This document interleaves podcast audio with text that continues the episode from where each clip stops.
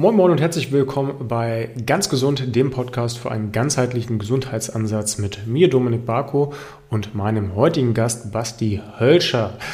Äh, Bastian ist sowohl funktioneller Mediziner und gleichzeitig auch mein funktioneller Mediziner, also quasi mein Arztersatz, der mal guckt, dass wir noch mehr aus mir rausholen. Ja, ein bisschen anderer Ansatz, als vielleicht einfach nur krank hinzugehen ähm, der tatsächlich eine eigene Praxis hat, also auch Medizin studiert hat und begleitend zum Thema Medizin auch traditionelle chinesische Medizin studiert hat. Und wir werden heute im Podcast mal erörtern, was ist überhaupt funktionelle Medizin, weil das eigentlich aus dem amerikanischen Bereich kommt und im europäischen Bereich doch relativ unbekannt ist. Wie kann man vielleicht Medizin angehen, eher ursachenorientiert, anstatt nur das Symptom zu behandeln. Und wir werden ganz nerdig auch mal wieder über das Thema Ernährung sprechen, wie Ernährung unsere Gesundheit unterstützen kann, was man bei Ernährung Ernährung beachten sollte, was vielleicht auch Nahrungsergänzungsmittel bei einem bewirken können und auch was Bluttests vielleicht gemacht werden könnten oder was für Bluttests gemacht werden könnten, die außerhalb des großen Blutbilds für die Gesundheit wichtig sind. Ganz, ganz viele Themen. Super sympathischer Typ und er startet sofort in das Interview direkt nach dem Intro.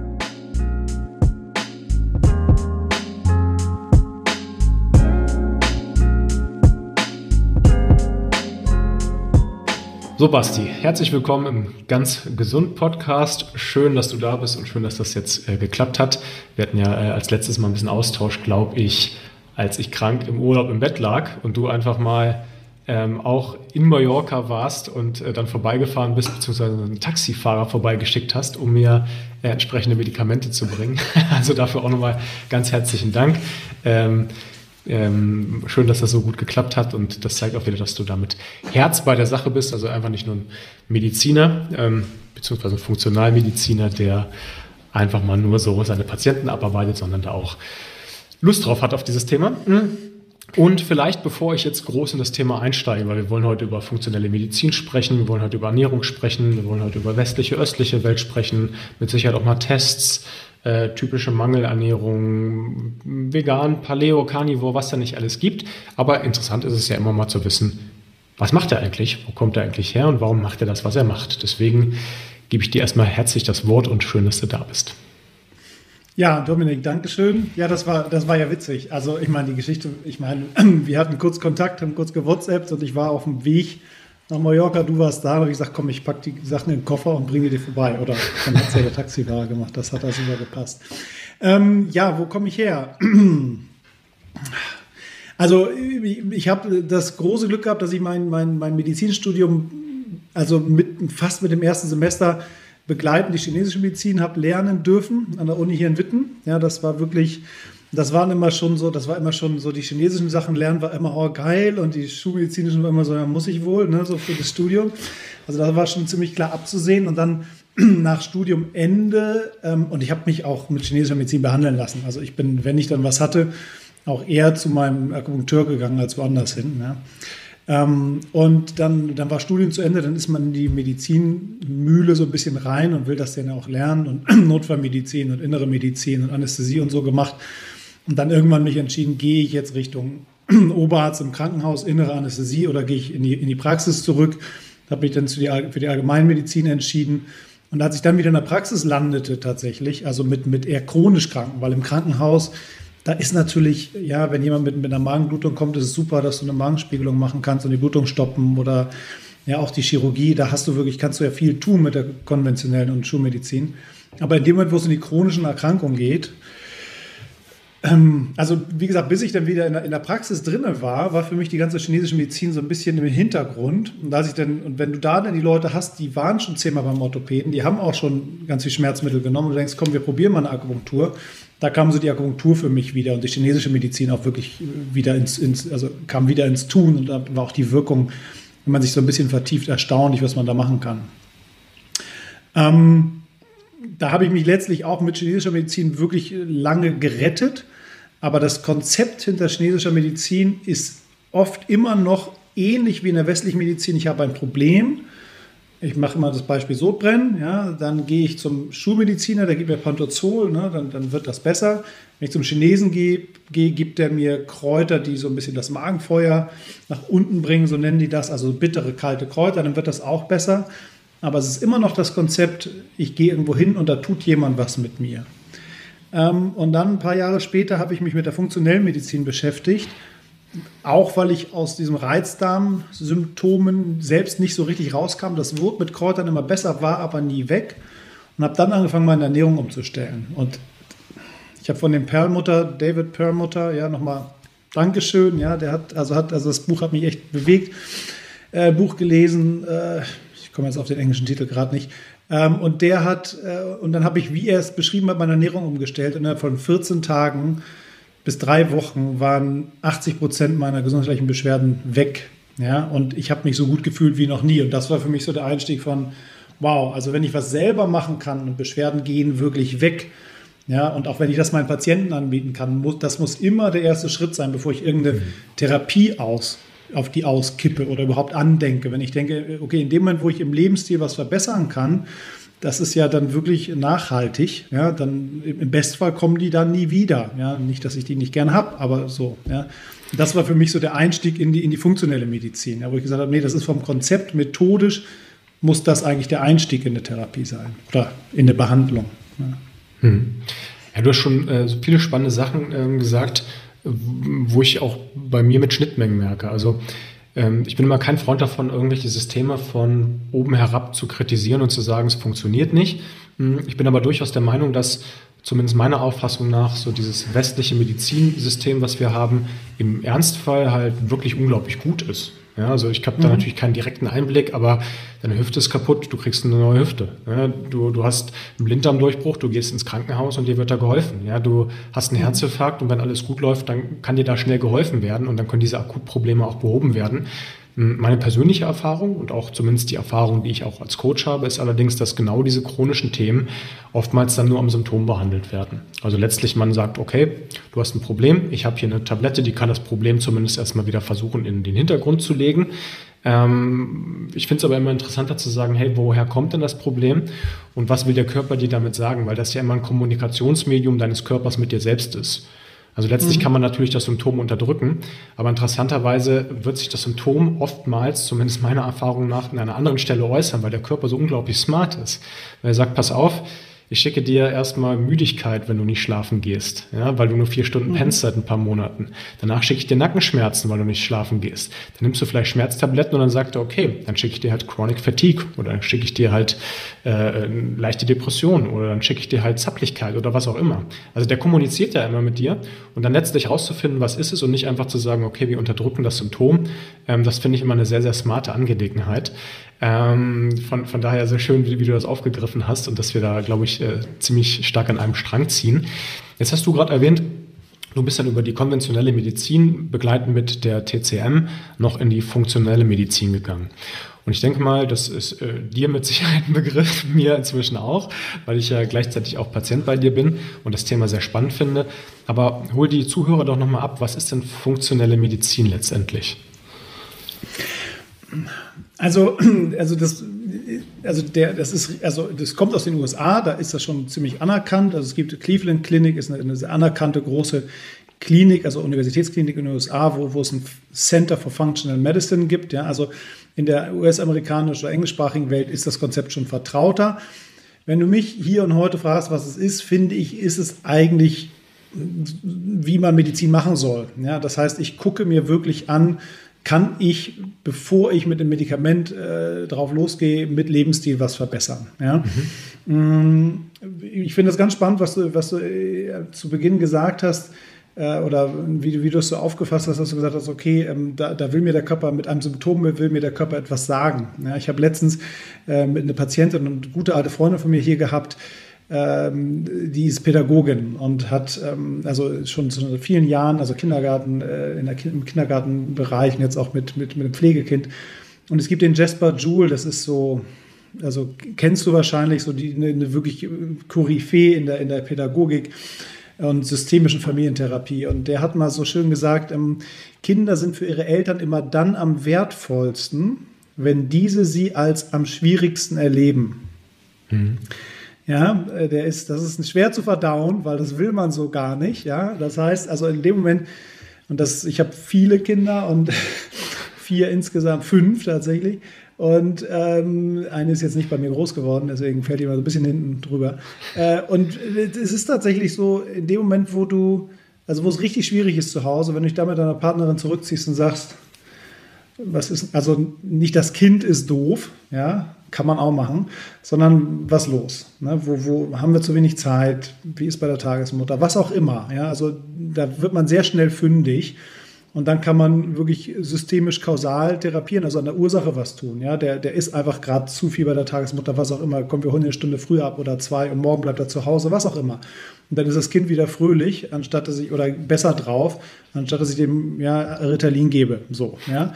So, das, das Gleiche ist ja beim Körper, beim Körper ist es exakt das Gleiche. In dem Moment, wo sich unser Körper meldet, ist das ein Hinweis. Irgendwas läuft hier nicht rund.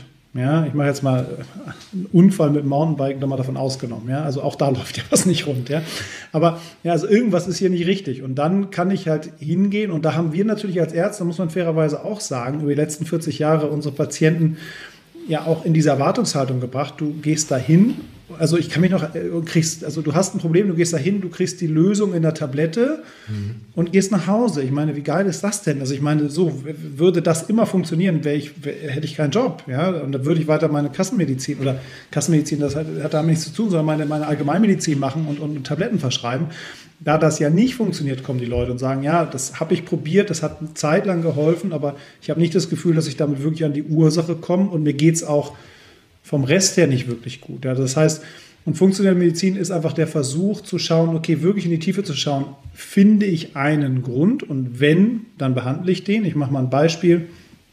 Jemand kommt mit chronischen Gelenkbeschwerden zu einem, wo keiner was findet und dann mache ich eine anständige Anamnese und sehe, ach, der hatte von dreiviertel Jahr eine Borreliose, also einen Zeckenbiss mit Borrelien gehabt und das wurde nur so halbherzig therapiert, er hat das Biotikum nicht vertragen, hat es dann nach zwei Wochen abgesetzt oder so. Dann sage ich, ha, dann messe ich die Borrelien, dann sehe ich, da ist noch eine Aktivität, dann behandle ich die Borreliose und wenn wir wenn, wir, wenn alles gut geht, sind wir damit durch. Ja, das wäre eine schöne, kausale, ur, ursächliche Therapie. Das ist aber sehr selten der Fall. Ja, also die Patienten, die zu mir kommen, Autoimmunerkrankungen, Chronikfatigue, einfach Erschöpfungssyndrome, die haben meist, ja, also da sind die Ursachen dann einfach vielfältiger, also multifaktoriell und da muss ich auch an all diesen Faktoren möglichst drehen mhm. damit es besser wird. Mhm. Ja, das hast du, hast du schon gesagt. Ähm, vor allem finde ich es gut, du hast zwischendurch auch gesagt, hey, ähm, wir müssen auch was am Lifestyle ändern. Weil mh, das ist immer für, für, mich eine wichtige Quintessenz, dass man ja erstmal selbst sein eigener Doc sein kann und erstmal selbst sagen kann, hey, wo bin ich denn, wenn ich jetzt mal ehrlich mit mir bin, nicht richtig gut aufgestellt? Da denken natürlich dann viele an Bewegung und Ernährung. Das sind ja auch sehr plakative, einfache Sachen. Gibt ja viel, viel mehr. Ja, also von Entspannung vom Mindset, von wie schlafe ich, wie regeneriere ich, wie reagiere ich auf Situationen. Ähm, klar, wir sind dann aber auch in der Tiefe, was macht der Darm? Also man kann so eine Themen ja auch wie so eine Zwiebel schälen, was ja letztlich dann auch wieder mit diesen ganzen äh, Funktionen letztlich zusammenhängt. Ja, also nur jetzt mal um den Darm rauszunehmen, der ist ja mhm. sehr stresssensitiv. Also wenn ich den ganzen Tag Stress habe, dann kann ich natürlich L-Glutamin und Ratio und Heritium nehmen und äh, kann äh, Akazienfasern schlucken und sonst was. Äh, wenn ich an einer anderen Stelle immer mit einem Feuer brenne und den wieder abfackel, dann ist es natürlich schwierig, dass, wenn die Systeme ähm, gegeneinander arbeiten. Von daher schön, dass du auch diese Lifestyle-Faktoren mit erwähnst, weil ich glaube, die sind häufig ins Hintertreffen geraten und es ist immer schwierig, zwei, drei Sachen zu verbessern und zwei, drei Sachen komplett außer Acht zu lassen. Ähm, habe aber auch äh, verstanden, dass dass du das ähm, letztlich ja auch ähnlich siehst und sagst, hey, wie, wie kann man denn die Medizin, so wie sie heute ist, die ja ganz offenkundig in diesem chronischen Bereich nicht so richtig gut funktioniert, zumindest ist das meine Erfahrung, äh, sowohl als zehnjähriger Patient als auch als, als Coach, wie kann man die so ein bisschen revolutionärer anfassen und halt ein bisschen mehr Richtung Ursache gucken, ähm, finde find ich eigentlich eine ziemlich spannende Sache. Wie, wie würde es denn bei dir aussehen, wenn man jetzt zu dir käme, einfach nur damit man mal so ein Gefühl bekommt und sagt, hey, ähm, ich habe Probleme, nehmen wir mal was Plakatives, ich habe irgendwie, ich bin müde, ähm, da wirst du ja wahrscheinlich irgendein Standardvorgehen haben oder Standardtests oder Standardblutwerte ähm, oder gehst du da immer komplett individuell mit einem weißen Blatt ran? Ähm, ja, also, Stand, also ich habe natürlich so Standards und ich habe natürlich ein paar Werte, die, die die dazugehören. Ja, auch natürlich irgendwo ist man dann ja auch Arzt und sagt so, okay, jetzt, also ein paar Sachen will man einfach sicher ausschließen. Ja, wobei ich fairerweise dazu auch sagen muss, die meisten Patienten, die zu mir kommen, die, die haben äh, so, so einen Koffer mit, mit, mit Unterlagen schon dabei und dann sieht man, aha, ist, ist, hat schon mal jemand ausgeschlossen, hat schon mal jemand ausgeschlossen, hat schon mal jemand ausgeschlossen, muss ich mich nicht drum kümmern, ja. Ansonsten, ja, geht es mit der Anamnese los. Also ich muss erstmal wissen, wer, wer sitzt da vor mir. Ja, also wo ist das Problem zu Hause? natürlich gibt es einfach die Dinge, die sich immer wiederholen. Ja, und das ist ähm, eine Ernährung, die nicht zu dem passt, nicht, zu, nicht überhaupt nicht mehr zu dem passt oder zu den, ja, die überhaupt nicht mehr die Umweltbedingungen widerspiegelt, unter denen sich unsere Biologie hat entwickeln müssen, so will ich es mhm. eigentlich sagen. Ja. Es ernähren sich alle gut von meinen Patienten, ja, nur was artgerechte Ernährung ist, das muss man auch mal definieren, ja, und wenn man da dran dreht, ändert sich auch viel. Genau, da geht es um Ernährung, natürlich geht es da um Stress, natürlich geht es da um Schlaf, natürlich geht es da um Arbeitsbelastung. Also das sind alles Dinge, ähm, die, die ich erstmal abfrage, ja, wo ich also Toxine ähm, in der Ernährung, in der Umwelt, im Zahnbereich, ja, also chronische Vergiftung ähm, durch Amalgamfüllung, also den ganzen Kram, sowas frage ich alles ab.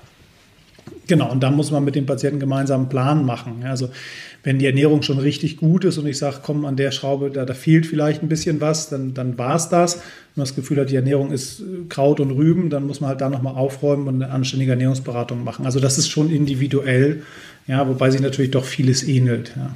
Hm. Gerade Ernährung ist ja ein großes Steckenpferd auch von dir. Ich glaube, da liegt auch eine große Leidenschaft. Also man, man merkt das auch, wenn du davon erzählst, dass du äh, da, da auch so ein bisschen missionarisch unterwegs bist und auch diese ja. ja. typischen, man muss ja sagen, in der, in der äh, inzwischen in der äh, Ernährungslandschaft ähm, einhergehenden Klischees versuchst so ein bisschen aufzuräumen, weil da ja viel Unfug auch verbreitet wird, was man aber letztlich erst versteht, wenn man auch mal ähm, Stoffwechselzusammenhänge versteht, wenn man halt auch mal versteht, was sind für Nährstoffe, für Antinährstoffe in Lebensmitteln. Ähm, aber vielleicht bevor wir in das Thema Ernährung noch mal so ein bisschen eintauchen, weil ich glaube, das ist ein interessantes Thema, wo wir auch lange drüber reden können. Hast du schon mal, wenn du, wenn du diese ersten Tests machst, so ein Indikator dafür, wo viele Leute nicht unbedingt dran denken, wenn sie jetzt zumal zum normalen Arzt gehen und da, sag ich mal, ein großes Blutbild machen, was ja, ich weiß nicht, wie du das siehst, aber doch äh, etwas zu wenig abdeckt, ähm, wenn es jetzt tatsächlich um Probleme geht, die chronischer Natur sind. Ähm, ja, also das Problem, also dieses große Blutbild ist auch so ein, schön, so ein schönes Missverständnis. Also das, Gro also das kleine Blutbild sind, ähm, sind alle Zellen im Blut unterteilt in rote Blutkörperchen, weiße Blutkörperchen, Blutplättchen und dann noch die Größe und Form der roten Blutkörperchen. Das große Blutbild unterteilt dann nochmal differenzierter die weißen Blutkörperchen. Das ist das große Blutbild. Ja, ähm, so ein Patient denkt immer, ja, machen Sie ein großes Blutbild und denkt, da ist Leber und Niere und alles Mögliche und Fette mit dabei. Das stimmt aber so gar nicht. Ähm, ansonsten, klar, also das Problem ist, dass die, die Diagnostik, die die Hausärzte machen, und das vielleicht nochmal ein kleiner Schwenk zurück zur funktionellen Medizin. Also die funktionelle Medizin versucht natürlich zu schauen, ähm, also schon auch mit einer etwas differenzierteren und die tiefer gehenderen Diagnostik zu arbeiten. Ja? So, und ähm, das große Problem bei der Diagnostik, die man vom Hausarzt angeboten bekommt, ist, dass das streng genommen eigentlich eine, eine Notfalldiagnostik ist oder eine sehr, sehr grobe Diagnostik, so würde ich es mal mhm. nennen. Ich mache mal ein Beispiel, hm, das auch wirklich relevant ist und das ist zum Beispiel die, die Diagnostik von Diabetes ja, oder, oder nicht optimalen Blutzuckerwerten. Und zwar macht der konventionelle Hausarzt und auch die meisten Diabetologen, wobei die gehen schon in die Tiefe, aber der konventionelle Hausarzt macht einen Langzeitzucker, HbA1c-Wert. Ja, und selbst wenn er noch den nüchternen Zucker dazu macht, dann sind das zwei Marker meines Zuckerstoffwechsels, die alleine genommen eigentlich gar nichts aussagen. Ja, das ist vielen gar nicht bewusst. Denn letztlich heißt, wenn ich einen normalen Blutzucker, also nüchtern Zucker habe, ich habe noch nicht gegessen, nehme den Zucker ab, oder auch einen normalen, im Normbereich befindlichen Langzeitblutzucker, bedeutet das nur, dass es meinem Körper bisher gelingt, die Menge, die ich an kohlenhydrathaltigen Nahrungsmitteln zu mir nehme, also letztlich zuckerhaltiger Nahrung zu mir nehme, mit der Ausschüttung von Insulin zu kompensieren. Das heißt, mein nüchtern Zucker ist gut und mein Langzeitzucker sind beide gut. Wenn ich aber den nüchternen Insulinspiegel nicht kenne, das heißt, wenn ich nicht weiß, wie viel Insulin muss mein Körper eigentlich bereitstellen, um den Zucker zu kontrollieren, sagt dieser Wert wenig aus. Mhm. Ja, ich mache immer ein Beispiel, wenn jemand zu mir als Finanzberater kommt und ich sage, ich habe jetzt nicht so viel, richtig viel Lust, noch nicht richtig viel Zeit und sage, ja komm, zeig mal her. Ich gucke mir die Kontoauszüge an und sage, Monatsende immer 2000 Euro plus, stell dich nicht so an. Ja, dann sagt er, kannst du mal in die Tiefe gucken? Dann sage ich, na gut, dann gucke mir den Geldeingang an und sehe, der hat einen Geldeingang von 50.000. Ja, dann sind die 2000 am Monatsende, ja, das ist die gleiche 2000 Euro, aber das sieht nicht mehr so toll aus, weil der bringt 48.000 Euro durch jeden Monat. Das heißt, ein guter Nüchternzucker, ein guter Langzeitzucker heißt, mein Körper kompensiert das noch gut. Wenn ich dann sehr hohes Nüchterninsulin habe, das nennt man HOMA-Score, sehe ich plötzlich, hoppla, der hat Nüchterninsulin von 16, 17, 18, 20, 30, ja, das macht er nochmal 10, 15 Jahre weiter. Dann sagt die Bauchspeicheldrüse, so viel Insulin rauspushen schaffe ich nicht mehr. Und dann geht der Blutzucker hoch und der Hausarzt sagt, du hast einen Diabetes. Und das hätte ich 15 Jahre, 20 Jahre vorher sehen können. Ja, also das ist so ein ganz schönes und ganz praktisches Beispiel, wo man sieht, dass ein günstiger Wert wie so ein nüchtern Insulin, ich glaube der Hummerscore, lass den 20 Euro kosten, mich enorm nach vorne bringt in der Diagnostik von einer, von einer Stoffwechselstörung, was den, was den Kohlenhydrathaushalt, also Zuckerstoffwechsel anbelangt. Ja. Darf ich da kurz reingrätschen? Unbedingt. Ähm, Bringt es mir da was mit einem, so also ich benutze gerne den Freestyle Libre 3, also diesen äh, mhm. Blutzuckermesser. Mhm. Ich meine, da, da, sehe ich ja nur die aktuelle Ist-Situation. Bringt es das trotzdem dann aus deiner Sicht, sowas auch mal akut zu messen und mal zu gucken, wie wirkt sich was auf meinen Körper aus? Oder ähm, dadurch, dass der Oma-Score dann letztlich ja nicht bestimmt wird über dieses Gerät, dass der keine Langzeittendenz mit erfassen kann? Also ich kann schon sehen, also ein schneller Anstieg, da, da hab, muss ich auch so ein bisschen nachjustieren. Also so Blutzuckerspitzen, die dann von, von Insulin gut abgepuffert werden, sind gar nicht so problematisch ja, und auch ein Stück weit natürlich. Ähm, die Frage ist halt, genau, also dieser Homerscore zeigt ja eben, dass ich, obwohl ich noch nicht gegessen habe, morgens nüchtern um den Blutzucker kontrollieren, noch hohe Insulinspiegel brauche, also auch die ganze Nacht durch hohe Insulinspiegel brauche. Und das ist natürlich anders zu bewerten als ich esse eine Mango, mhm. Blutzucker geht hoch, Insulin schießt rein, Blutzucker geht runter. Okay, verstehe. Ähm, also, und dann kann man natürlich so einen Sensor super gut benutzen, um auch mal zu schauen, welche Nahrungsmittel mir die, den höchsten Blutzuckerspike machen. Und vor allem, wenn ich schon einen Zuckerstoffwechsel habe oder sogar einen Diabetes, ja, sogar auch Typ 1 Diabetes, kann ich natürlich mit diesem Sensor rausfinden, okay, auf dieses Nahrungsmittel da habe ich immer die extremen Spitzen, die dann auch als Diabetiker schwer abzupuffern sind mit dem Insulin, das ich spritze. Diese Nahrungsmittel meide ich, also den sogenannten personalisierten glykämischen Index ermitteln. Dafür ist das gut. Also, dass man für sich weiß, dieses Nahrungsmittel macht mir besonders hohe Blutzuckerspitzen. Okay, das ist spannend. Ja. Wir haben übrigens gerade ganz gute Erfolge mit Maitake. Äh, also auch wieder Vitalpilz. Äh, unglaublich ja. krass, was der Blutzucker regulieren macht. Da haben wir wirklich ganz erstaunliche Sachen. Nie im Leben geglaubt, dass es so gut funktioniert. Mit anderen Lifestyle-Umstellungen, aber das ist spannend. Ähm, gut, also du hast schon gesagt, okay, so ein großes Blutbild äh, umfasst dann natürlich letztlich äh, nicht ansatzweise das, was man eigentlich auch mal testen sollte. Ähm, was, was wir gerne testen, da kannst du ja vielleicht auch nochmal sagen, hey, findest du sinnvoll oder nicht? Sowas wie ein äh, Omega-3, Omega-6-Status machen wir gerne. Wir lassen gerne auch mal die Mineralstoffe bestimmen, also was alles, äh, gerade Zink, Magnesium, äh, sehen wir ganz häufig, dass da große Probleme gibt. Und wir gehen gerne auch mit so einem Standardwert im, äh, im Darm einfach mal rein, um mal so einen Indikator zu bekommen mit einem Zonulin-Test, um einfach auch mal zu gucken, wie es ähm, steht mit Leaky Gut. Ähm, Habe ich ja selbst immer noch einen zu hohen Wert, aber komme davon äh, einem, der aus einem ganz, ganz hohen Skigebiet kommt und ich bin schon ganz ordentlich runtergefahren. Äh, mal gucken, wie sich das noch ergibt. Das ist, äh, ist eine spannende Fahrt. Aber ähm, was erstens, was sagst du zu den Werten und würdest du sagen, hey, du hast so ganz typische Sachen, wo du immer, immer wieder, ich sag mal, bei 50, 60, 70 oder noch mehr Prozent der Leute siehst, dass eine Mangelernährung oder ein Problem letztlich vorliegt? Ja, also, äh, also so die Klassiker wären, also ganz, ganz klassisch Vitamin D, logischerweise. Ja, ja und dann auch, auch. mittlerweile mache ich es ein bisschen ausgefuchster nach Christian Burkhardt hier die, die Ratio nochmal dabei, aber grundsätzlich Vitamin D sich einmal anzuschauen. Omega-3 super wichtig, weil wir ein extremes Ungleichgewicht haben zwischen Omega-3 und Omega-6-Fettsäuren. Deswegen auch die Ratio von den beiden ist super wichtig. Ähm, was hattest du noch gesagt? Also Zonulinwert und Darm. Achso, Magnesium, genau, also die Elektrolyte. Genau, Magnesium. Ja, Magnesium kann man drüber streiten. Also Zink, Selen auf jeden Fall, Natrium auch gerne. Ja, vor allem wenn Leute viel Sport machen, viel schwitzen, Natrium verlieren, also einen Salzmangel haben es ist immer ganz gut, das zu sehen und den Leuten auch zu empfehlen, Salz zu sich zu nehmen. Prost, meine Flasche ist schon leer. Ja, also das ist äh, ein ganz, ganz wichtiger Punkt. Also die Elektrolyte auch gerne im Vollblut nochmal zu bestimmen. Magnesium, also wenn man so die Magnesium-Profis fragt, wie den Uwe Gröber, dann sagt er, hm, also so richtig äh, richtig gute Marker muss man ionisiertes Magnesium im Urin, das machen nur Unikliniken. Er sagt einfach geben, bis man Durchfall kriegt und dann ein bisschen reduzieren. ähm, wobei da hängt es auch an der Form. Aber das sind schon mal sinnvolle Werte. Zonulin auf jeden Fall auch gut. Wobei Zonulin nur ein Leaky Gut Marker ist. Da habe ich letztens mit BioVis noch mal länger telefoniert. Also dann also es ist nicht schlecht, aber wenn Zonulin gut ist, heißt das nicht, dass der Darm völlig intakt ist. Da gibt es auch noch, also Kalprotektin als Entzündungsmarker, Alpha-1-Antitrypsin, da kann man noch ein bisschen ausgefuchster werden. Aber ansonsten sind das schon mal gute Marker. Ja? Also Elektrolyte, Zink, Selen, auf jeden Fall sehr wichtig. Vitamin D, Omega-3, einmal ein bisschen Darm, das ist schon, da ist man schon sehr weit vorne, ja, auf jeden Fall. Okay, okay, dann sind wir da schon mal gar nicht so schlecht aufgestellt. Ähm, aber bevor wir jetzt die, die Zuhörer mit zu viel Fachchinesisch, da sind wir ja wieder im TCM, äh, äh, ver verwirren, ähm, lass uns doch mal in, in, das Thema vielleicht Ernährung mit reingehen. Ähm, Ernährung und vielleicht auch Supplementierung. Äh, auf dem Kanal wurde schon häufiger auch das Thema Ernährung mit besprochen und ich habe auch ähm, gerade erst ein Interview gehostet mit Florian Müller, der seinerzeit mal Veganer war und sich dann ziemlich stark umentschieden hat Richtung Carnivore, äh, Paleo, so, so, ein Mittelding aus beiden.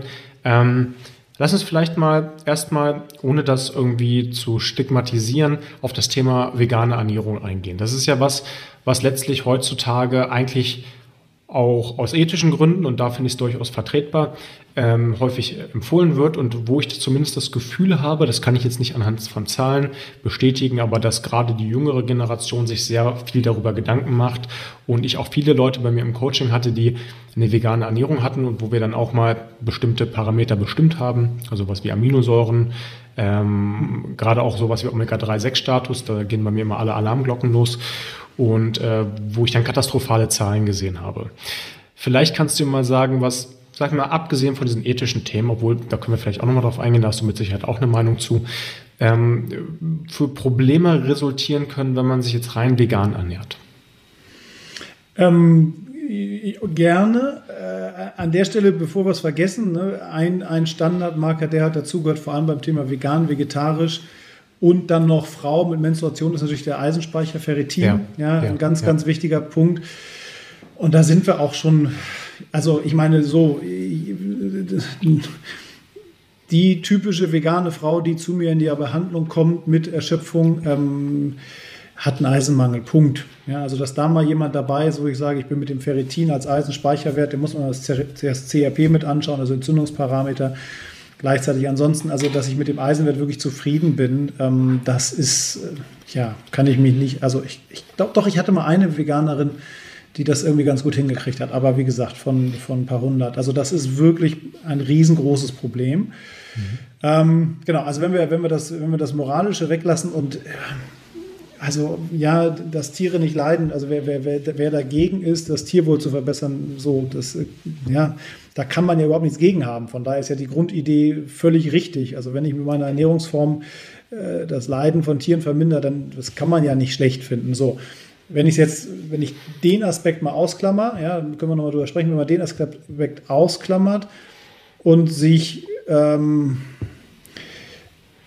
ja, also anschaut, unter welchen Umwelteinflüssen sich die menschliche Biologie, also Biologie hat entwickeln müssen, dann waren tierische Proteine immer dabei. Ja. ja. Und ähm, wenn ich das Tier nicht tot machen will, und das verstehe ich und das könnte ich auch nicht, also da bin ich auch zu weich für, ja, das würde ich auch nicht wollen, dann kann ich aber immer noch äh, mal so eine Henne ein Ei klauen und eine Kuh melken. Ja? Und wenn die den ganzen Tag draußen auf der Weide stand, dann ist das bestimmt auch irgendwo vertretbar. Ja, und dann habe ich immerhin schon mal Käse, dann habe ich Whey-Protein, dann habe ich Ei, also da habe ich schon so viele nährstoffreiche Nahrungsmittel vor mir, dass dann eine vegetarische Ernährung, äh, da geht es mir dann schon als Therapeut viel, viel besser mit, um es mal so zu, zu formulieren. Ja. Ja. Ansonsten, da fehlen einfach Dinge. Ja, und da fehlen Dinge, ähm, da geht es auch um Bioverfügbarkeit. Ja, also wie gut kann der Körper, also natürlich hat Spinat Eisen und auch Hirse hat Eisen. Die Frage ist, ist es die richtige Form vom Eisen und wie gut kann der Körper es aufnehmen?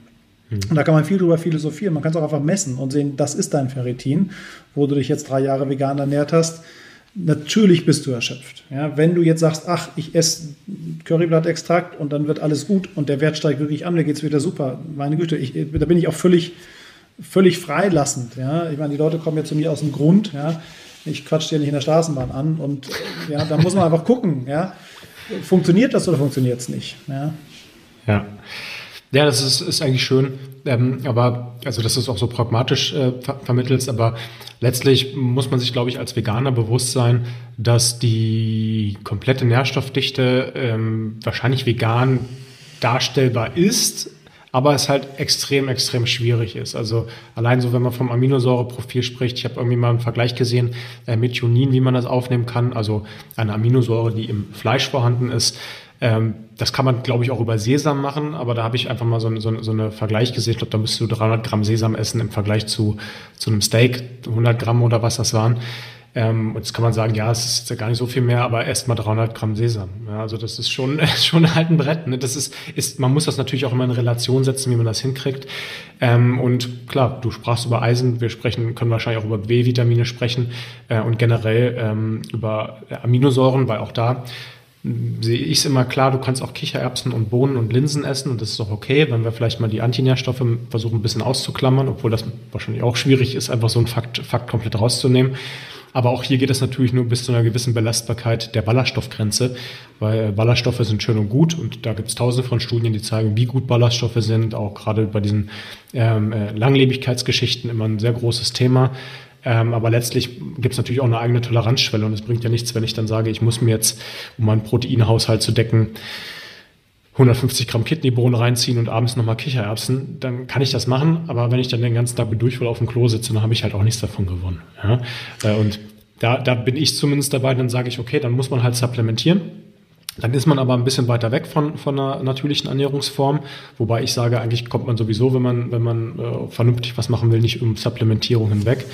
Ähm, ja, und da, da wären wir eigentlich schon so, so beim, beim nächsten kleinen Thema. Ähm, nicht nur als Veganer, sondern generell Thema Nahrungsergänzungsmittel. Ähm, ja, lass mich nochmal ganz kurz den Schritt zurück machen, weil total gerne. Was ich, total was gerne. ich, also eine, eine Komponente, die ich finde, die bei der ganzen, also die ganz oft viel zu kurz kommt. So, das war's mit dem ersten Teil des Podcasts mit Bastian Hölscher. Ähm, zum Thema funktionelle Medizin. Wir werden im zweiten Teil des Podcasts noch ausführlicher zum Thema Ernährung ähm, uns beratschlagen und austauschen. Und es wird auch nochmal auf das Thema Nahrungsergänzungsmittel verwiesen. Deswegen guckt euch das auf jeden Fall an. Wenn ihr sagt, im Jahr 2023 müsst ihr mal ein bisschen was ändern und nicht nur in eurer Ernährung schrauben, sondern auch an eurem Lifestyle, weil der, und das sagt ja auch hier unser Mediziner, letztlich signifikant dafür zuständig ist, ob ihr gesund seid oder krank, dann lasst euch gerne mal kostenlos von uns beraten zum Thema ganzheitliches Coaching. Den Link findet ihr wie immer auch in den Show Notes. Ansonsten haut rein, bleibt geschmeidig und hört euch gerne Podcast Nummer 2 an.